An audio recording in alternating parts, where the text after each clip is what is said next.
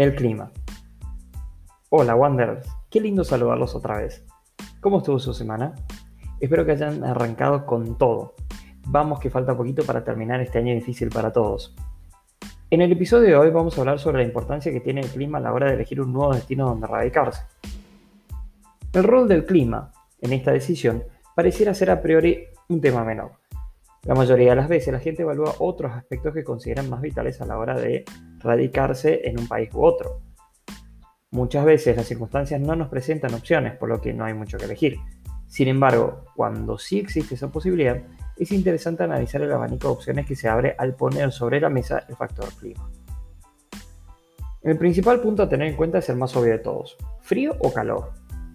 Mientras que para algunos es casi un sueño ideal ir a vivir a un lugar con playas paradisíacas donde disfrutar el mar, la arena y el sol, para otros resulta extremadamente tentador abandonar las altas temperaturas, especialmente si venís de Sudamérica, para radicarse en un país donde puedan disfrutar el frío, la nieve, los deportes de montañas y muchas otras cosas más. Veamos entonces las ventajas de uno y otro caso. En primer lugar, si hablamos de lugares cálidos, se me vienen a la mente tres puntos increíbles donde uno puede iniciar su experiencia viajera viviendo en el exterior.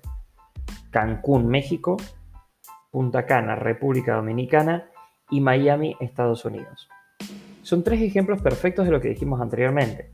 Playas increíbles de arena casi blanca, aguas que varían de tonos celestes a verdes, la posibilidad de disfrutar de una tarde al sol a la vera del mar, no necesitar mucha ropa, punto clave para muchos, entre otros tantos aspectos positivos.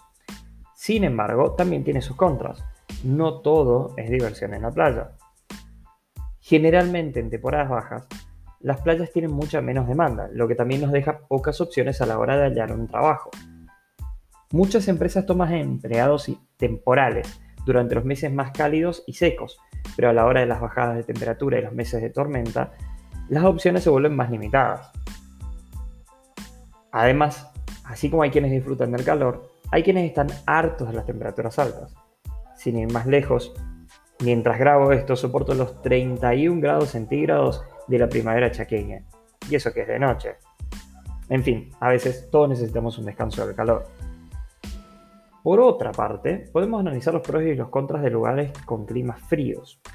Se me vienen a la mente tres opciones también. Aspen, en el estado de Colorado, en Estados Unidos, Vancouver, en British Columbia, en Canadá, o una ciudad más al norte como ser Oslo, en Noruega. Todas estas ciudades son grandes destinos tanto para ir de visita como para quedarse. Aspen, por ejemplo, es uno de los puntos más atractivos para practicar deportes de invierno como ser snowboarding o ski. De hecho, es uno de los destinos más elegidos por los argentinos que participan de programas del tipo Work and Travel.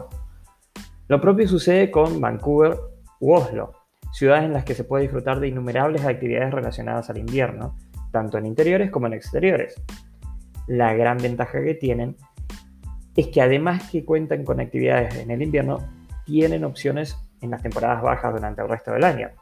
Las ofertas laborales son más variadas y sin duda todos nos hemos imaginado alguna vez cómo sería pasar una Navidad blanca, abrigados a tope y con la nieve decorando el paisaje.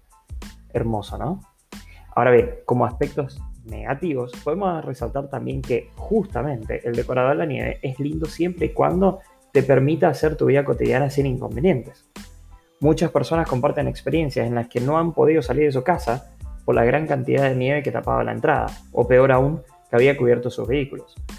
También es cierto que hay gente que simplemente no está acostumbrada a vivir con el frío.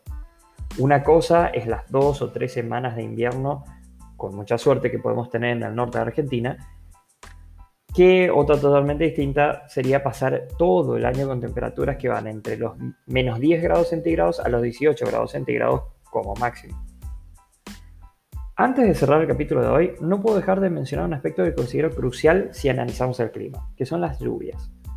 Parece mentira, pero hay gente que ha intentado la experiencia de vivir en el extranjero y ha recalado en zonas en donde el sol brilla más por su ausencia que por su presencia.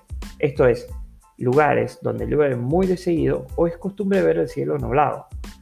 Un claro ejemplo de esto es el Reino Unido en su totalidad, especialmente si vamos a las ciudades capitales como ser Londres, Edimburgo, Dublín, Belfast o Cardiff. Esto, tener el cielo habitualmente nublado, puede tener efectos negativos en el ánimo de las personas. Hay muchos casos en los que quienes vivieron esta situación comentan que se sentían deprimidos y sentían que les faltaba algo. Esto, además, tenemos que tenerlo en cuenta a la hora de pensar en lugares en donde son muy habituales las tormentas tropicales. Hablando de lugares como Centroamérica o el sur de Estados Unidos, las temporadas de huracanes no solo limitan las oportunidades laborales debido a la baja del turismo, sino también representan un constante riesgo a la vida de quienes viven allí. Personalmente, no puedo decidirme por una u otra opción. Para ser honesto, me encantaría vivir ambas experiencias para poder comparar y elegir una de ellas.